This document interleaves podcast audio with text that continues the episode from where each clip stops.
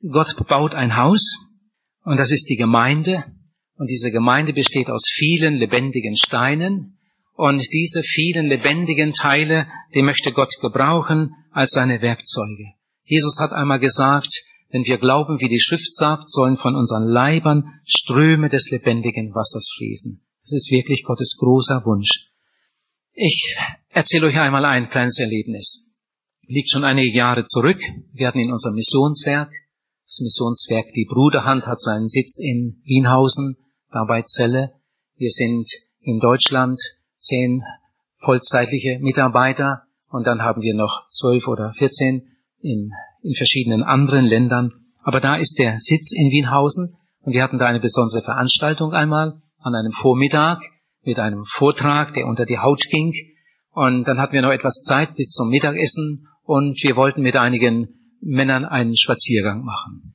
Und dann sind wir losgegangen vom Missionswerk weg in Richtung Wald und dann kamen wir auch zum Wald. Damals war die Straße noch nicht geteert, es war noch Sandweg und auf der rechten Seite fing dann der Wald an, auf der linken Seite ein frisch geflügter, geeckter Acker. Da war wohl gerade was eingesät.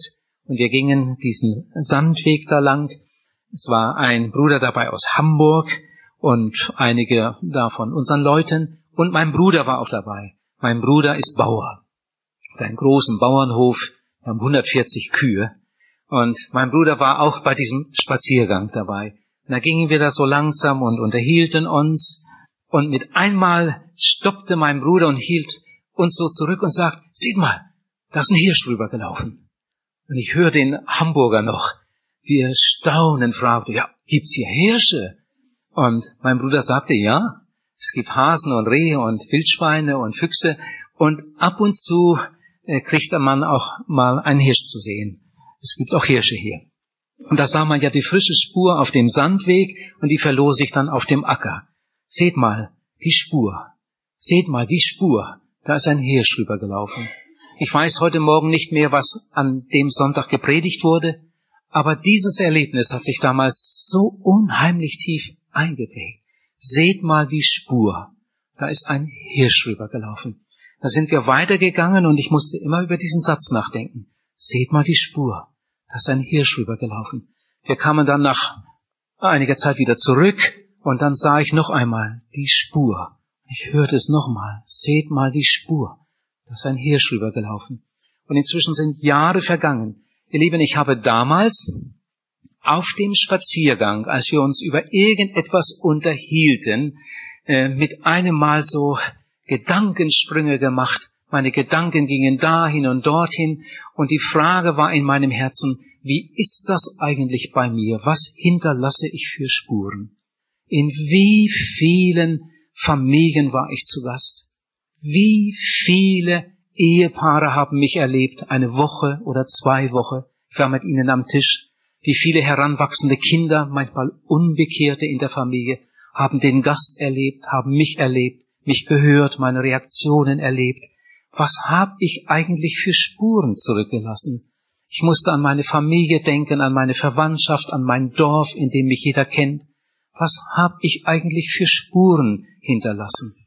Und jetzt frage ich euch gerade einmal, was ist eigentlich eine Spur? Was ist eigentlich eine Spur?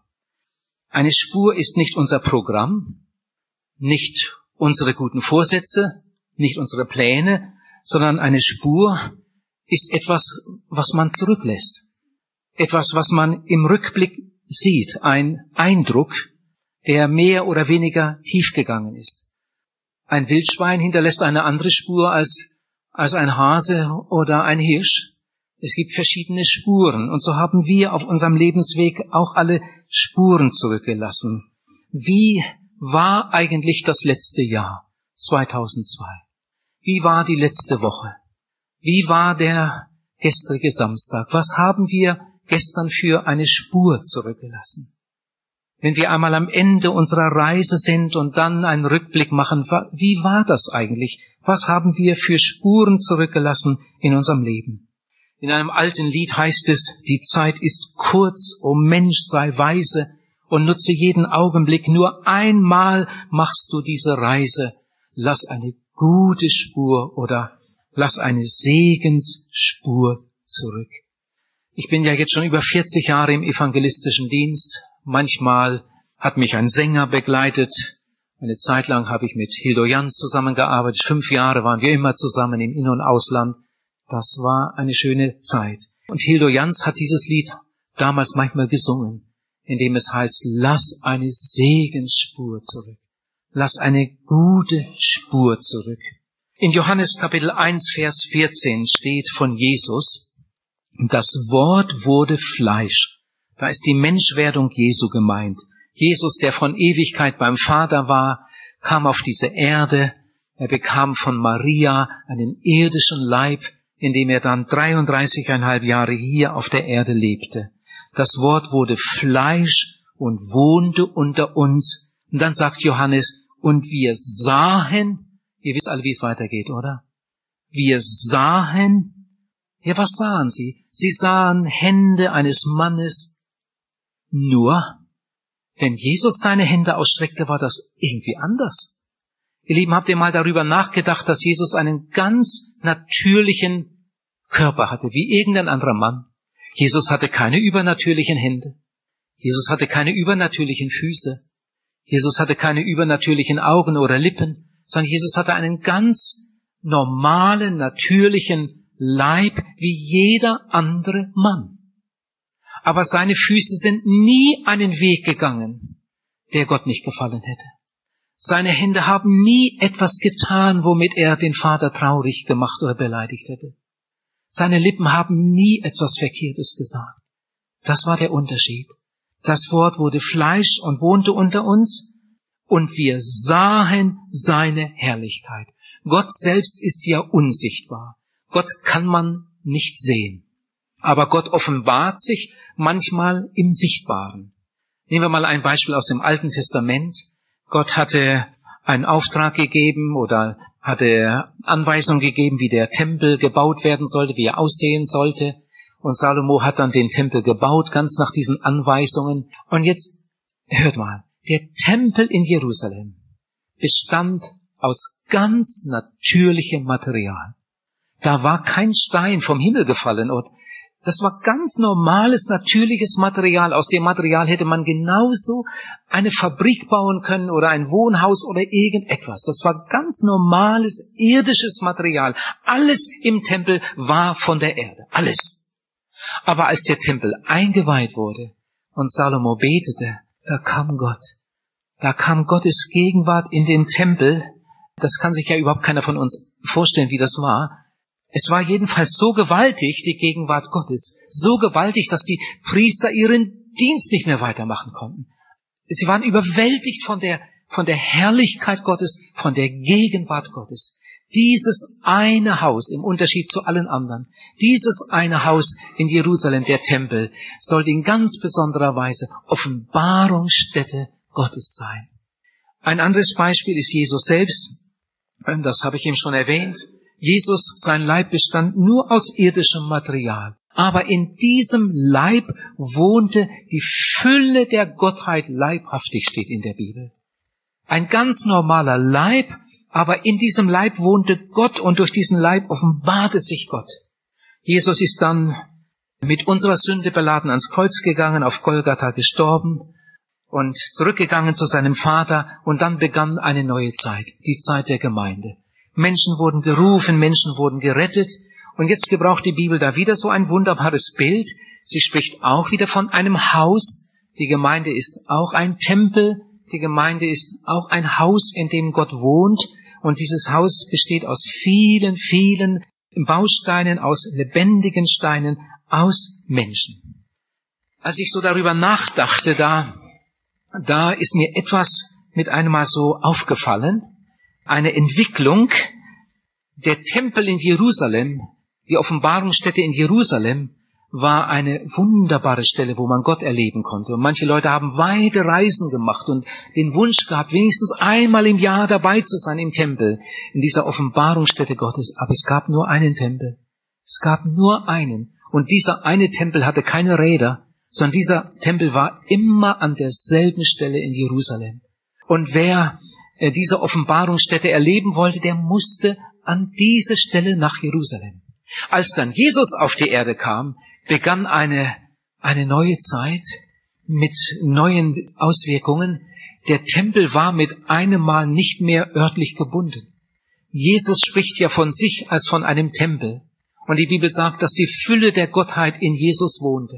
Jesus war nicht nur in Jerusalem. Der Tempel war nicht mehr örtlich gebunden, sondern der Tempel Gottes war mit einem Mal unterwegs. An einem Tag war Jesus am See Genezareth und dann war er in Tyrus und Zydon und dann war er in Jericho oder in Jerusalem oder in Nain. Er war, der Tempel Gottes war mit einem Mal unterwegs und er kam zu den Menschen und damit die Herrlichkeit Gottes. Aber Gott hatte etwas noch Größeres geplant. Denn Jesus war nur einer und Jesus konnte zur Zeit nur an einem Ort sein. Gott hatte etwas noch viel Größeres im Sinn, etwas noch Größeres geplant für die Menschen, die er liebte als dann die Gemeinde entstand in Jerusalem und Jesus seinen Jüngern den Auftrag gegeben hatte, nicht nur Jerusalem, sondern Judäa und Samarien und die ganze Welt mit dem Evangelium zu erfüllen und dann viele Menschen zum Glauben kamen und die Gemeinde immer größer wurde. Ihr denkt einmal dran, die Gemeinde ist ein Haus. Das besteht aus vielen lebendigen Steinen. Da hat sich der Tempel Gottes mit einem Mal so ausgeweitet, Heute gibt es kaum einen Ort in Deutschland, in dem Gott nicht seinen Tempel hat. Denn überall sind Gemeinden und überall sind bekehrte, wiedergeborene Menschen. Die Bibel geht ja so weit, dass sie sagt, dass jeder einzelne von uns ein Tempel Gottes ist. Heute hat Gott überall seine Tempel.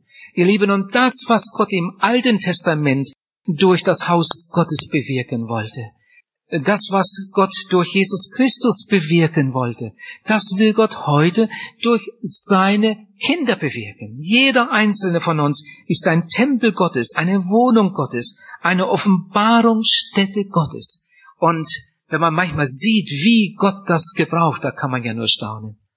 Ich sage euch ein Erlebnis, ein Beispiel. In unserem Dorf, in dem ich aufgewachsen bin, ich sprach vorhin immer von Wienhausen, ich bin in Oppershausen aufgewachsen, aber Oppershausen gehört zu Wienhausen. Die umliegenden kleinen Dörfer, die gehören heute alle zu Wienhausen. Darum sprechen wir nur noch von Wienhausen. Aber aufgewachsen bin ich in diesem kleinen Ortsteil Oppershausen. Oppershausen hatte damals, als ich noch Schuljunge war und so heranwuchs, 700 Einwohner. Und in diesem kleinen Dorf in Oppershausen gab es sehr wahrscheinlich nur eine einzige bekehrte Person. Man weiß von keiner anderen. Wahrscheinlich gab es nur diese eine einzige, die Frau Tölke, eine alte Bauersfrau. Wir nannten sie Oma Tölke. Oma Tölke. Bei uns in Obershausen sagte früher jeder zu jedem Du. Man sagte zum Nachbarn Onkel Heinrich und Tante Martha. Und auch zu den anderen im Dorf. Zu allen Erwachsenen habe ich Onkel und Tante gesagt. Und zu den noch etwas Älteren sagte man Oma Meier und Oberkammern. Und das war die Oma Töke da hinten. Und diese Oma Töke, die ging immer in den Gottesdienst, aber sie ging nicht nur in den Gottesdienst zu dem unbekehrten Pastor, sondern sie ging immer am Sonntagnachmittag noch ein paar Dörfer weiter in eine landeskirchliche Gemeinschaft. Sie war bekehrt und sie hatte Hunger nach Gottes Wort und da hat sie ihre Speise geholt in dieser landeskirchlichen Gemeinschaft einige Dörfer weiter. Also wahrscheinlich war diese Oma Tülke die einzige bekehrte Person in unserem Dorf. Und diese Oma Tülke ist jedes Jahr im Herbst, kurz vor Weihnachten, mit ihrer großen Tasche los, mit dem Neukirchener Abreißkalender und Traktaten von Werner Heugelbach und von Haus zu Haus gegangen und hat den Neukirchener Abreißkalender angeboten und ob die Leute den nun abnahmen oder nicht, Literatur von Heugelbach bekamen alle. Und das hat diese Oma Tülke jahrelang, jahrelang getan. Und wahrscheinlich hat sie mit ihren Augen nie Frucht gesehen in ihrem Dorf. Sicher hat sie auch viel gebetet. Und da in der landeskirchlichen Gemeinschaft einige Dörfer weiter, da wurde gebetet. Da war ein ganz besonderer Beter, der Onkel Heinrich, der für die Dörfer betete.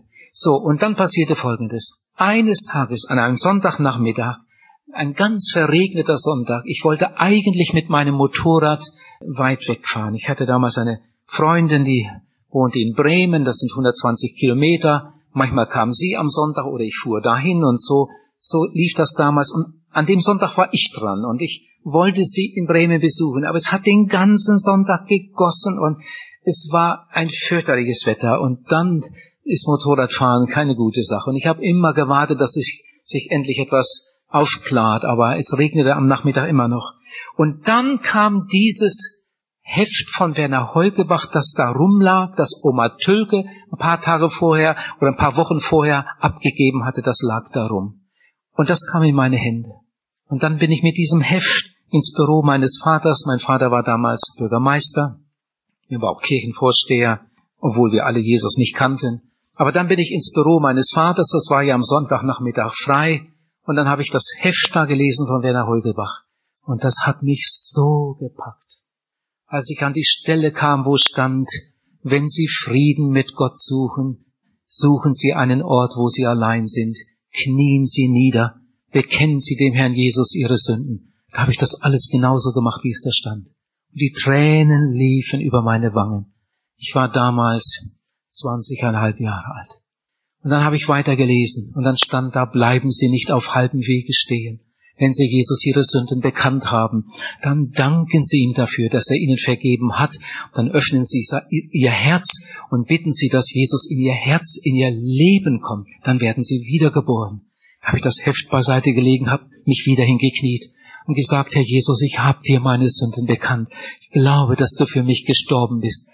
Bitte dich, komm jetzt in mein Herz, komm in mein Leben. Ich will dein sein, du sollst mein sein.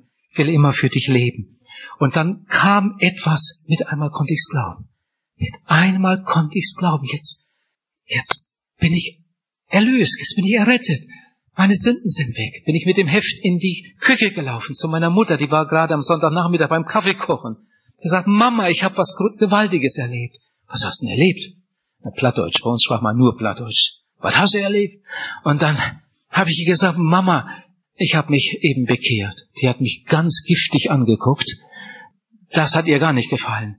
Dann habe ich gefragt, wo ist denn Papa? Ja, der ist schon in den Stall gegangen. Der wollte schon anfangen, vorbereiten. Der hatte an dem Tag Stalldienst, an dem Sonntagabend.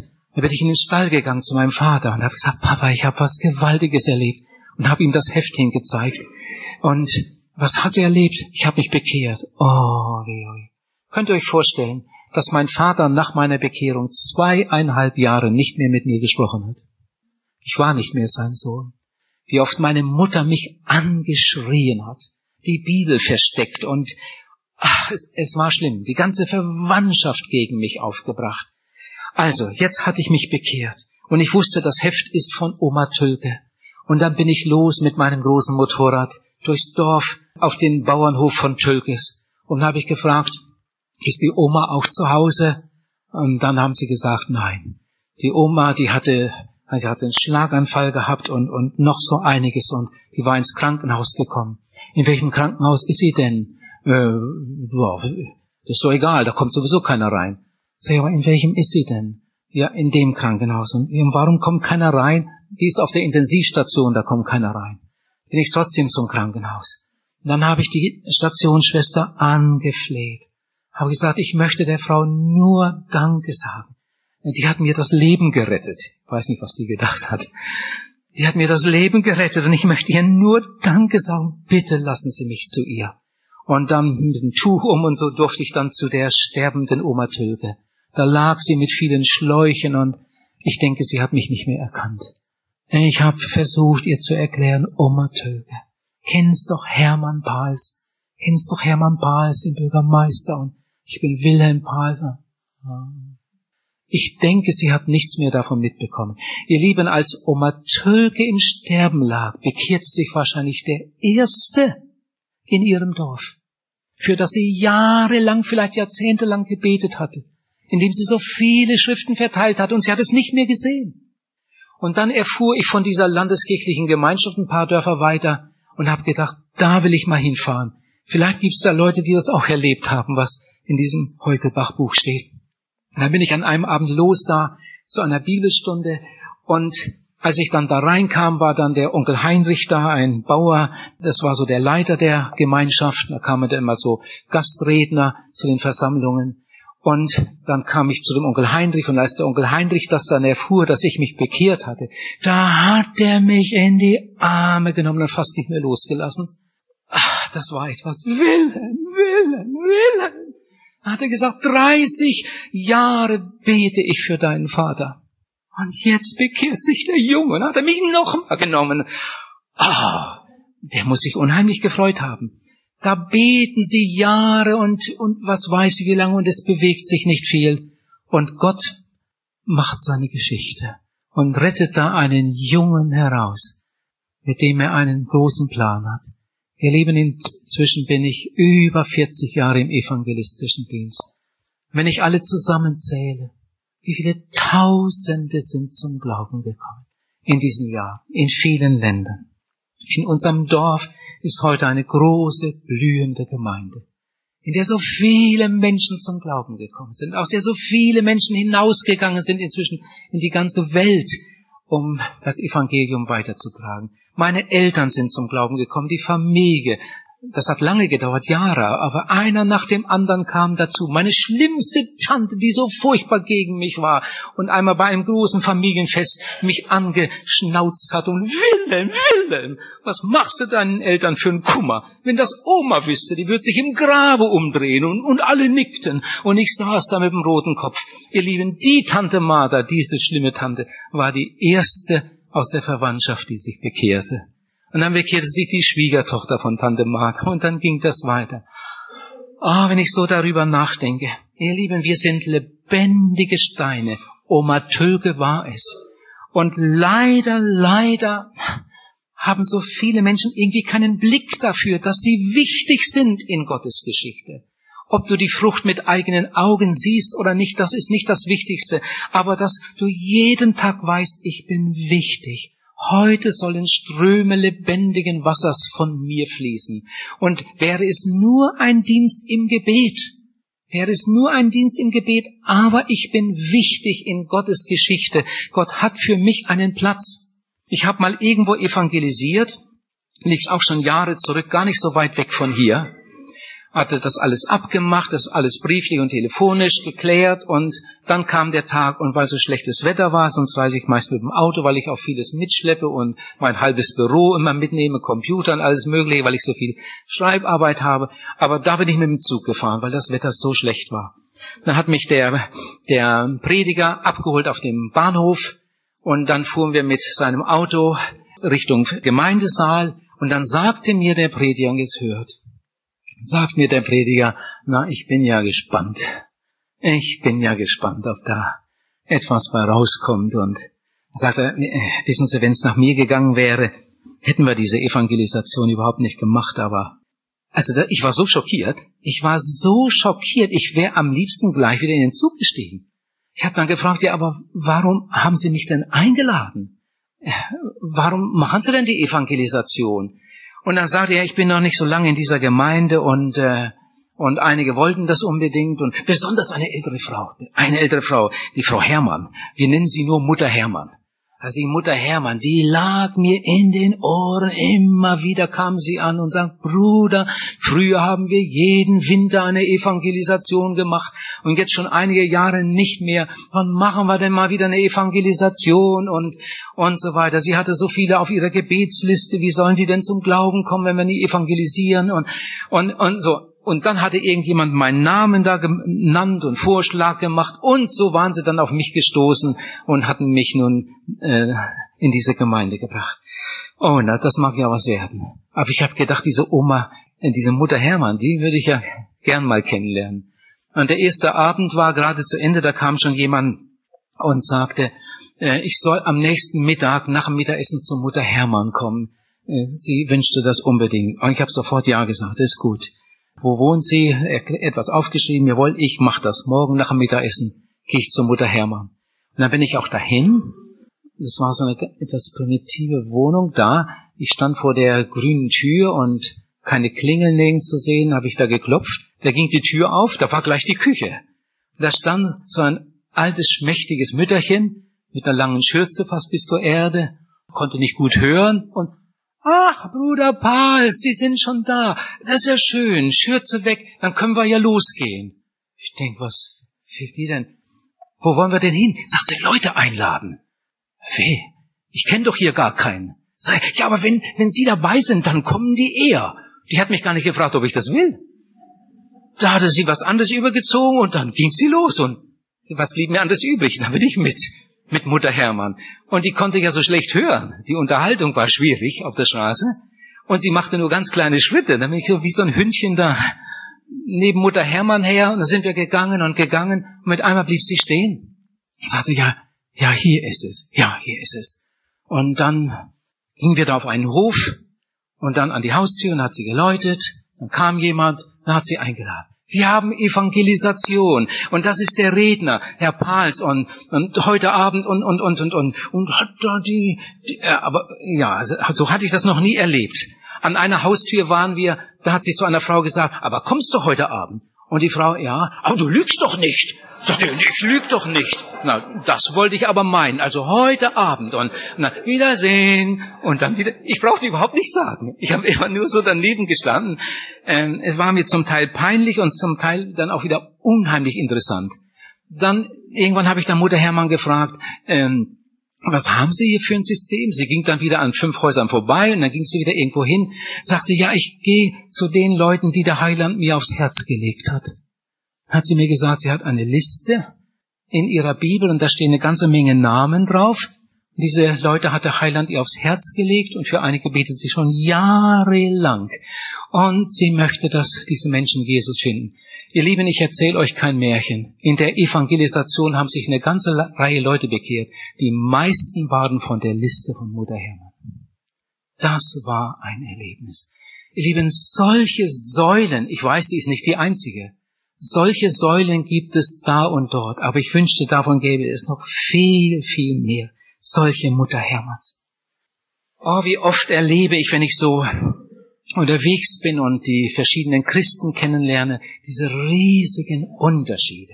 Und manchmal frage ich mich, warum ist das nur so? Es gibt bekehrte Leute, die, die haben einen Frieden und eine Freude und ein Siegesleben und die machen Erlebnisse mit Jesus.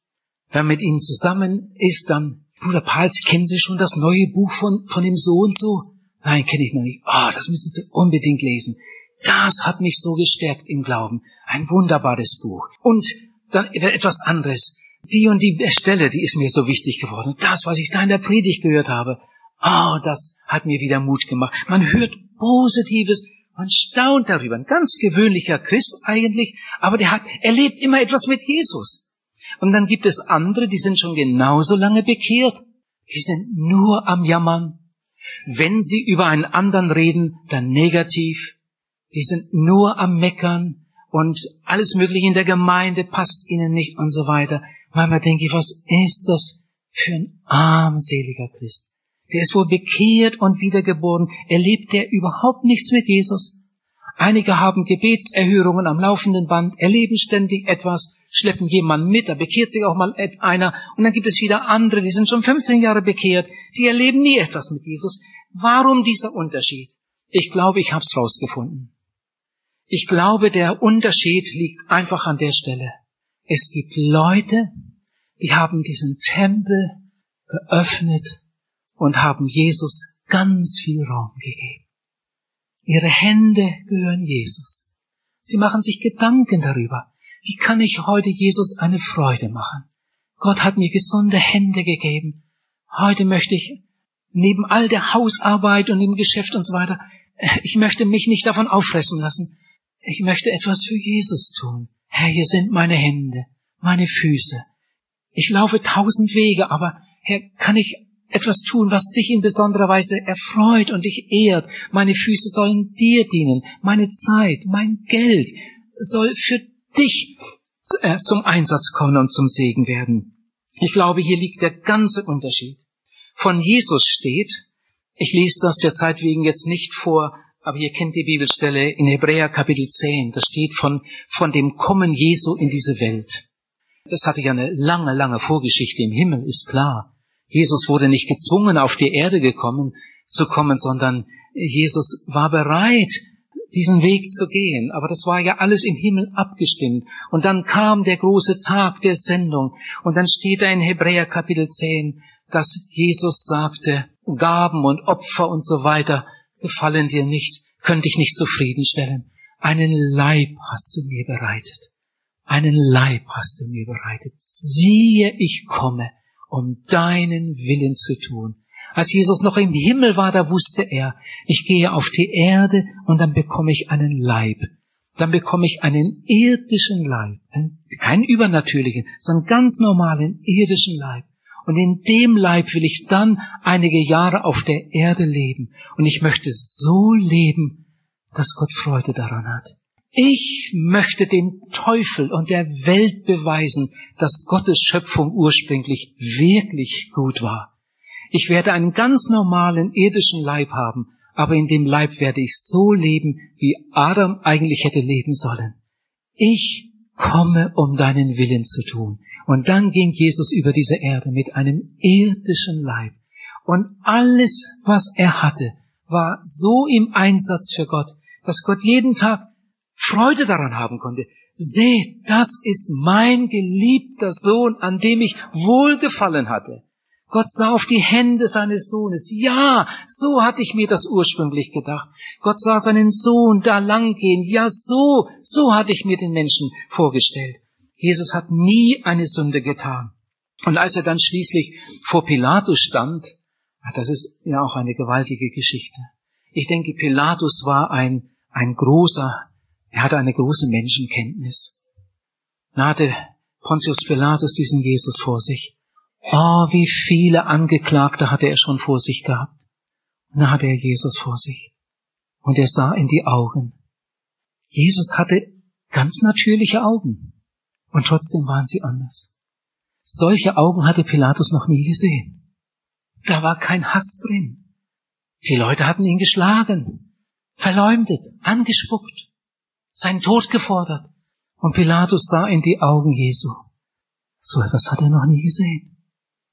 Er sagt, seht, welch ein Mensch.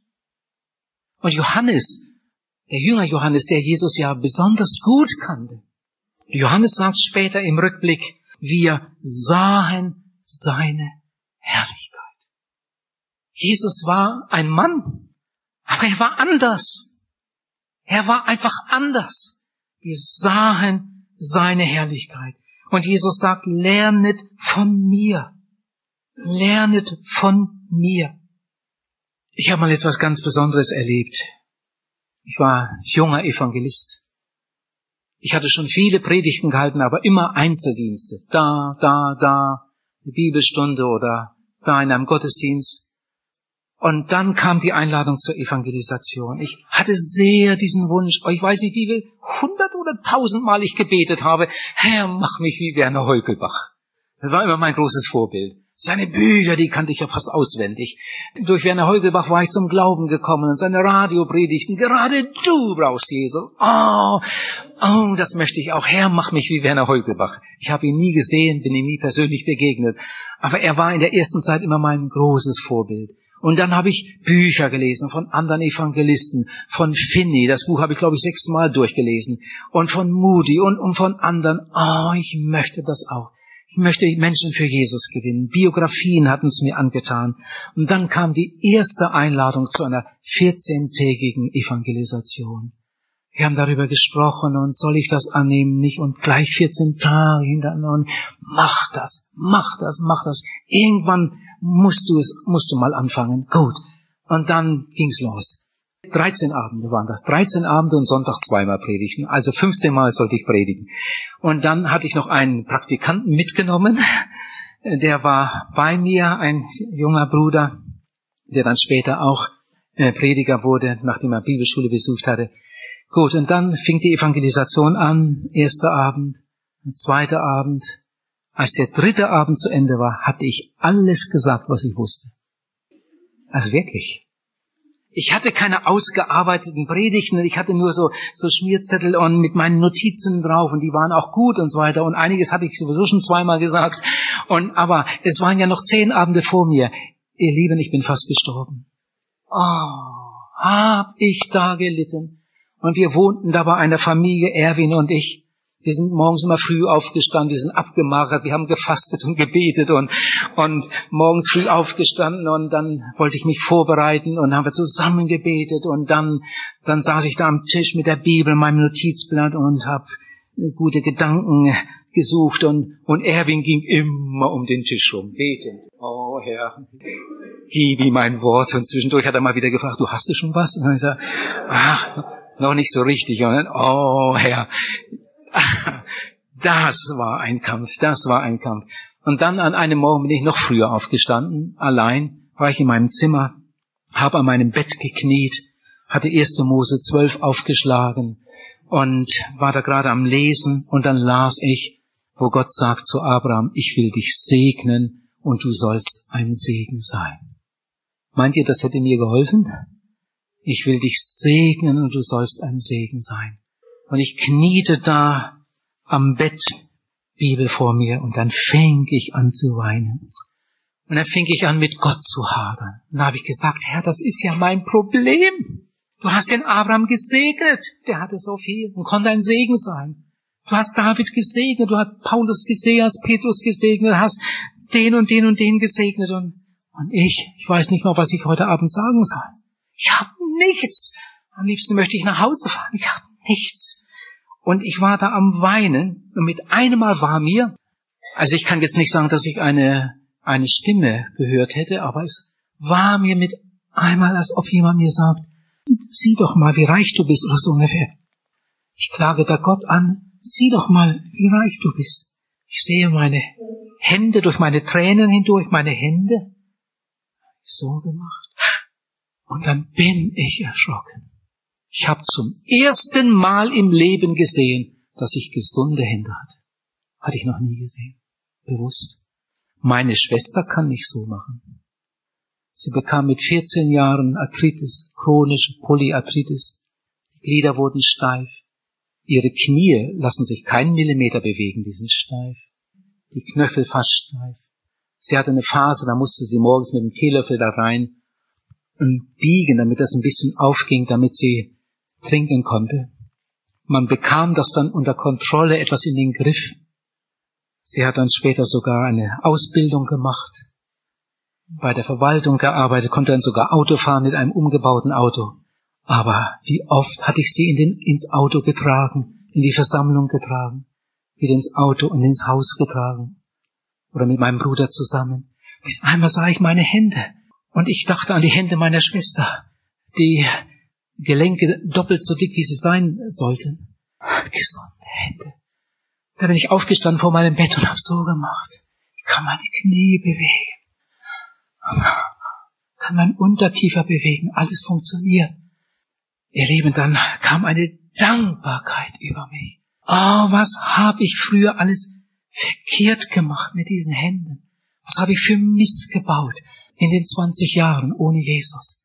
Und jetzt darf ich für Jesus leben. Gesunde Hände, gesunde Füße. Ich kann sehen, kann hören. Und dann bin ich wieder auf die Knie und dann habe ich eine Weihe Stunde erlebt. Ich glaube, nach meiner Bekehrung war das die größte Stunde meines Lebens, als ich Gott meine Füße geweiht habe und meine Hände und meine Augen und meine Zeit und mein Geld und mein Wissen und Können und alles habe ich ihm gebracht, Herr Jesus. Ich will nicht sagen, dass seitdem alles immer gut gewesen wäre oder glatt gelaufen wäre. Auch danach habe ich Jesus noch mal den Kummer gemacht und das Leben bleibt ein Kampf. Aber das war für mich damals eine ganz, ganz wichtige Stunde. In der Bibel steht, gebt eure Leiber hin. Gebt eure Leiber hin. Inzwischen sind viele Jahre vergangen. Ich habe unheimlich viele Menschen kennengelernt. Bei vielen habe ich gewohnt, mit vielen Seelsorgen gehabt. Ihr Liebe, manchmal sitze ich da so mit einem 20-Jährigen zusammen in der Seelsorge und er klagt mir so seine Not und wo es überall nicht klappt und so. Und dann frage ich, wie lange bist du schon bekehrt? Ja, schon, ja, schon über vier Jahre. Mhm. Und äh, bist getauft und ja, und gehst in die Gemeinde, ja. Mhm. Was hast du denn heute Morgen in der Bibel gelesen? Heute Morgen. Heute Morgen bin ich gleich nicht dazu gekommen, das hatte ich sowieso gedacht. Dann frage ich, was hast du gestern Morgen in der Bibel gelesen? gestern Morgen. Ah, das ist ja mein Problem. Ich muss morgens immer so früh raus und dann kommt man meist nicht dazu morgens, sondern ah, sag, machst du das abends und ja, manchmal und und dann merke ich, das kann ja gar nicht funktionieren. Das kann ja gar nicht funktionieren. Wenn ich manchmal sehe, wie, wie so ein 20-Jähriger vom Stuhl aufsteht, wie so ein Greis, bis der mal in die Pötte kommt, ja, Ihr Lieben, Alter hat nicht unbedingt etwas mit der Zahl im Pass zu tun. Also was es für lahme, was es für lahme Jünglinge gibt. Wenn man fragt und könntest du mal helfen, könntest du mal das machen und so weiter. Ja, manche möchten erstmal den Herrn fragen, ne? Ja. Könntest du helfen beim Schneeschieben und könntest du mal, mal dies oder jenes machen und, und uh, uh. Ihr Lieben, wir sollten morgens aufstehen mit dem Wunsch, heute möchte ich Gutes tun. Heute möchte ich Jesus verherrlichen. Heute möchte ich wenigstens einem Menschen eine Freude machen. Und wenn du verheiratet bist, wenigstens einmal am Tag deiner Frau irgendwie sagen oder zeigen, was sie dir bedeutet und wie lieb du sie hast. Und wenn du Kinder hast und sie nicht mehr zu Hause sind, dann kannst du ihnen schreiben oder telefonieren, auf alle Fälle für sie beten. Ich möchte Gutes tun. Ich möchte nicht anderen im Wege stehen. Ich möchte, dass mein Leib ein Tempel ist, äh, ein lebendiger Tempel. Ich möchte, dass von meinem Leibe Ströme des lebendigen Wassers fließen. Lieben Gott möchte ein Leben an der Quelle. Gott möchte ein Leben an seiner Hand, ein Leben unter seiner Führung. Gott möchte überfließendes Leben. In einem Lied, ich hörte das mal in einer Evangelisation, da war ein Studentenchor von einer Bibelschule und hat die Abende mitgestaltet. Jeden Abend kamen sie und gaben Zeugnis und sangen und, und so weiter. Und dann sangen sie ein Lied, das war damals neu für mich, inzwischen ist das schon wieder ein paar Jahre her. Da sangen sie in dem Lied, was könnte Gott aus deinem Leben machen, wenn du ihn nur Herr sein ließest, ganz und gar. Da standen sie davor, diese jungen Männer. Ich saß da und hörte das Lied. Ich sah ihre Gesichter mit welcher inneren Einstellung Sie das jetzt wohl singen, was wohl einmal aus Ihnen wird. Was könnte Gott aus deinem Leben machen, wenn du ihn nur Herr sein ließest, ganz und gar. Ich möchte nicht so ein 0815 Christentum. Ich möchte den lebendigen Gott, den auferstandenen Jesus erleben ich möchte seine Kraft erleben. Ich möchte seine Wunder erleben. Ihr Lieben, und darum erwarte ich für diese Evangelisation äh, nicht nur eine schöne Gemeinschaft und ein bisschen Information, sondern ich möchte, dass Unbekehrte hier reinkommen. Dass sie zwei, dreimal kommen und dann in die Seelsorge kommen und sich von ganzem Herzen bekehren dass einige von ihnen eines Tages in die Mission gehen oder irgendwo in den vollzeitlichen Dienst. Diese Evangelisation soll etwas in Bewegung bringen. Und ich glaube, es wird geschehen, wenn wir alle, und darum sage ich das ja heute Morgen, wenn wir alle, bevor es jetzt überhaupt so richtig losgeht, uns mit hineinnehmen lassen. Meine Hände sollen dir gehören. Wann hast du das letzte Mal ein Traktat weitergegeben? Mit einem brennenden Herzen, mit einem lebenden Herzen. Meine Hände sollen Jesus dienen. Ich will telefonieren, ich will telefonieren. Ihr Lieben, ihr kennt so viele Leute, manche kennt ihr etwas näher. In diesen Tagen sollte das Telefon heiß laufen. Und am Telefon kann man viermal einladen. Da kann man, wenn die Person nicht da war, am nächsten Tag wieder telefonieren und sagen, du, oh, Elsbeth, du warst ja nicht dabei gestern Abend, aber ich musste so oft an dich denken. Du, ich glaube, das hätte dir gefallen. Ich glaube, das hätte dir gefallen. Willst nicht heute Abend mal kommen? Wenn du willst, komme ich vorbei oder ich warte vor der Kirche und dann gehen wir zusammen rein. Mensch, Elsbeth, ich glaube, das wird dir gefallen. wenn sie dann doch nicht kommt, versuch's doch zwei Tage später noch einmal. Oder gehst einmal vorbei und sagst, Elsbeth, ich habe den Eindruck, dass, äh, dass du abends doch nicht so gern rausgehst. Aber ich habe dir jetzt die Kassette mitgebracht. Den Vortrag von gestern Abend und den Vortrag vom Montag. Ich glaube, das ist gut für dich. Willst das einmal hören, aber bitte die Kassetten nicht verschenken. Also solche Kassetten würde ich nie verschenken. Die Kassetten muss man verleihen. Dann kann man sagen, Elsbeth, übermorgen komme ich wieder und hol die Kassetten, ja? Dann bleibt man mit der Elsbeth in Verbindung. Und wenn man übermorgen hingeht, hat man natürlich wieder zwei andere Kassetten dabei. und fragt Elsbeth, hat's dir gefallen? Wenn sie sagt, ja, ja, die eine habe ich ganz gehört, die andere bin ich noch nicht ganz mit fertig. Wenn du mir die noch hier lässt, oh gut, die lasse ich dir noch hier. Du, und ich habe noch zwei mitgebracht, Elsbeth. Hör doch die auch noch. Ihr Lieben, ich habe doch in der Evangelisation in, in, den, in all den Jahren immer und immer und immer wieder Leute in der Seelsorge, die sagen, ich habe drei Kassetten von Ihnen gehört. Ich habe sechs Kassetten von Ihnen gehört. Da habe ich, war ich in Zürich bei einer Konferenz, das hatte überhaupt nichts mit Evangelisation zu tun. Aber ich habe kaum einmal eine Versammlung in meinem Leben, in der ich nicht irgendwo an einer Stelle sage, und wenn jemand hier ist, der noch nicht bekehrt ist, bitte geh nicht so nach Hause. Komm, entscheide dich für Jesus.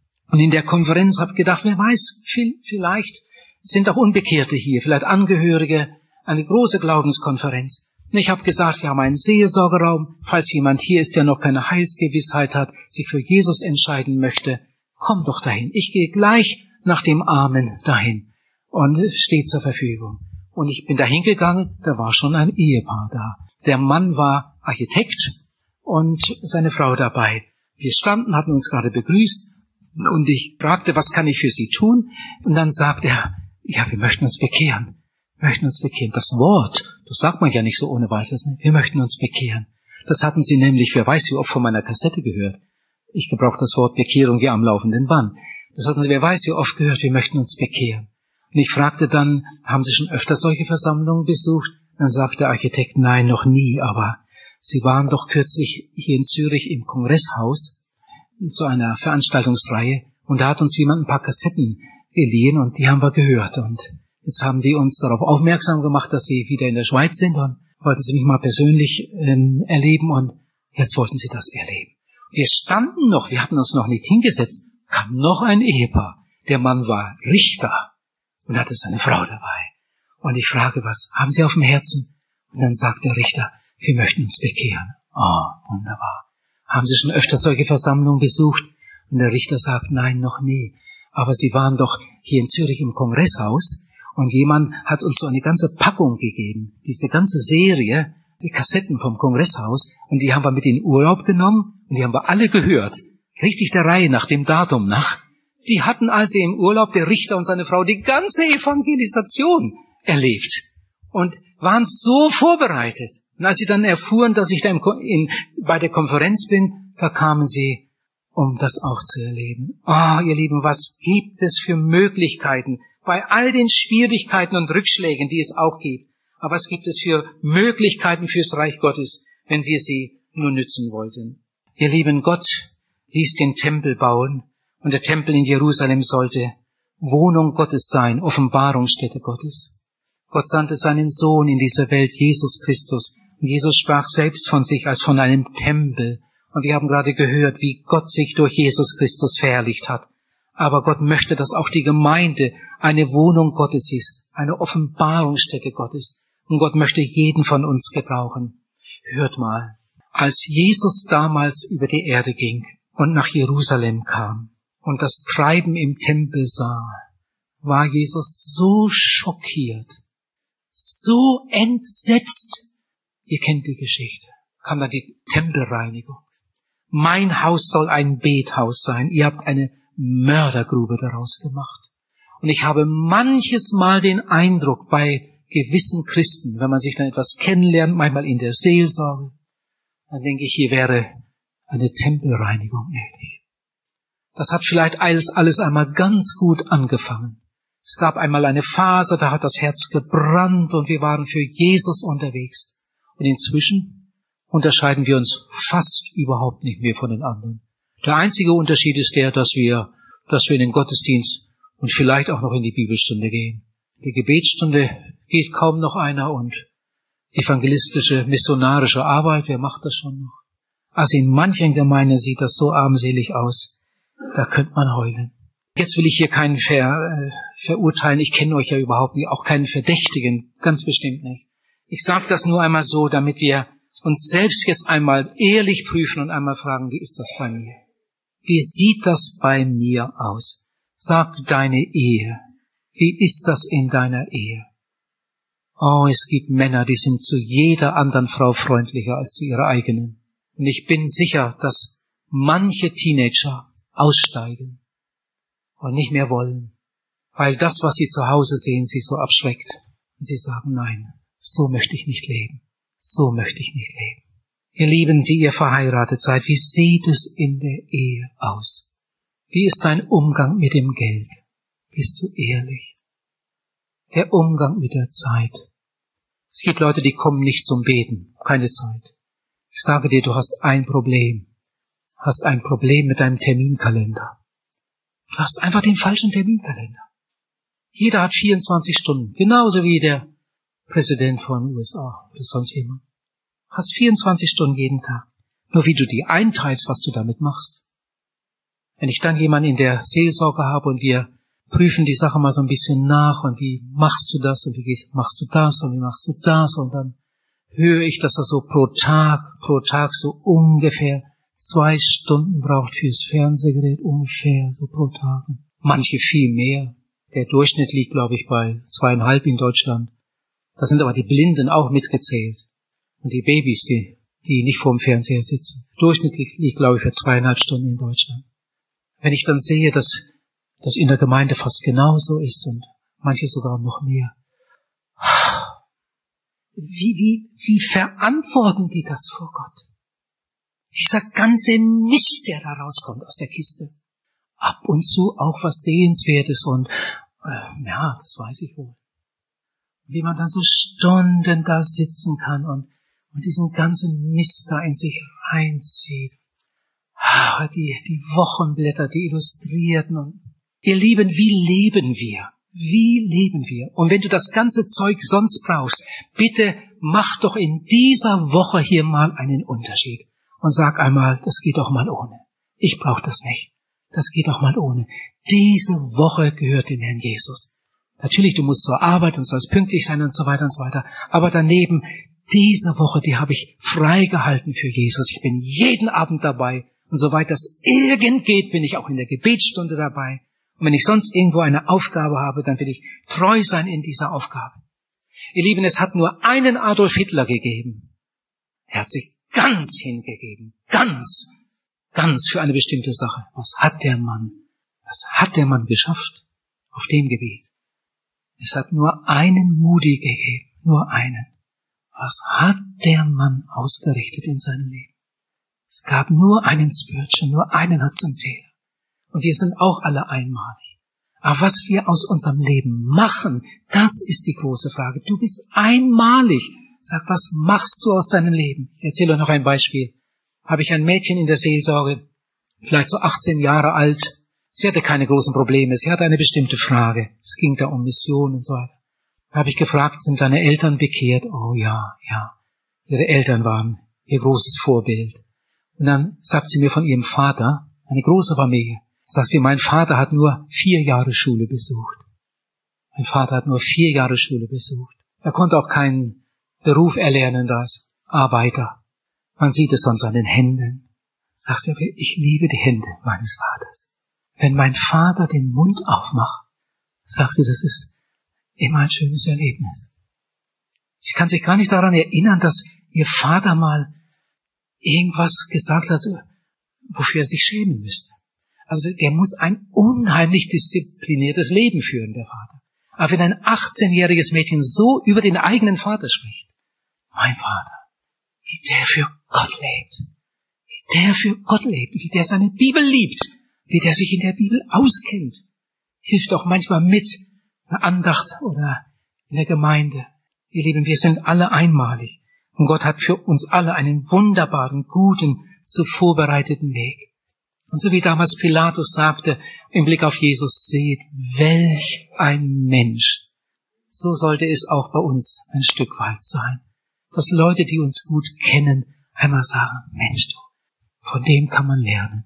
Von der Frau kann man sich eine Scheibe abschneiden. Wie die lebt.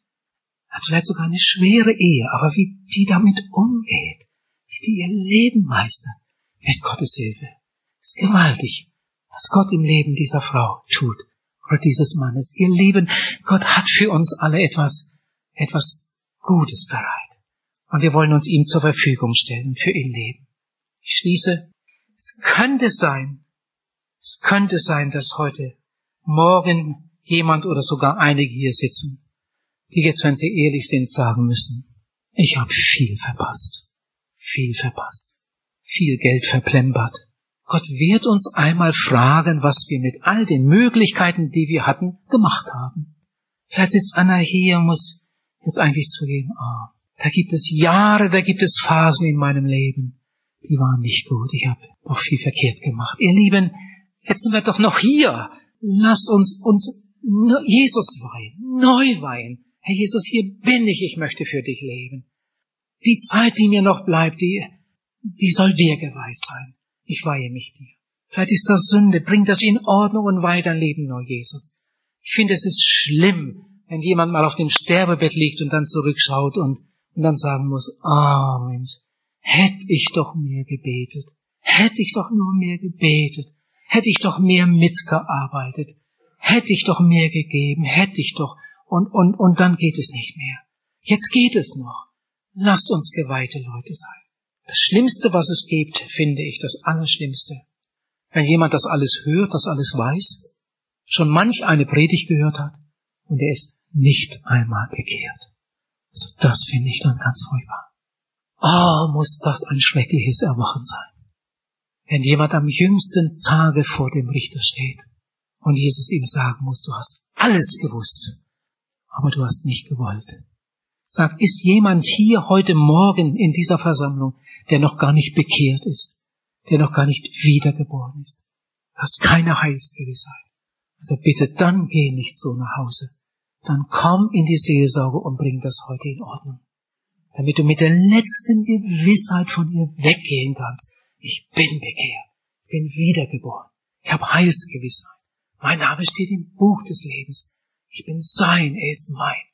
Oh, der Herr möge uns helfen, dass wir Entscheidungen treffen und Wege gehen, die Gott ehren und uns dann auch glücklich machen. Gott segne euch. Amen.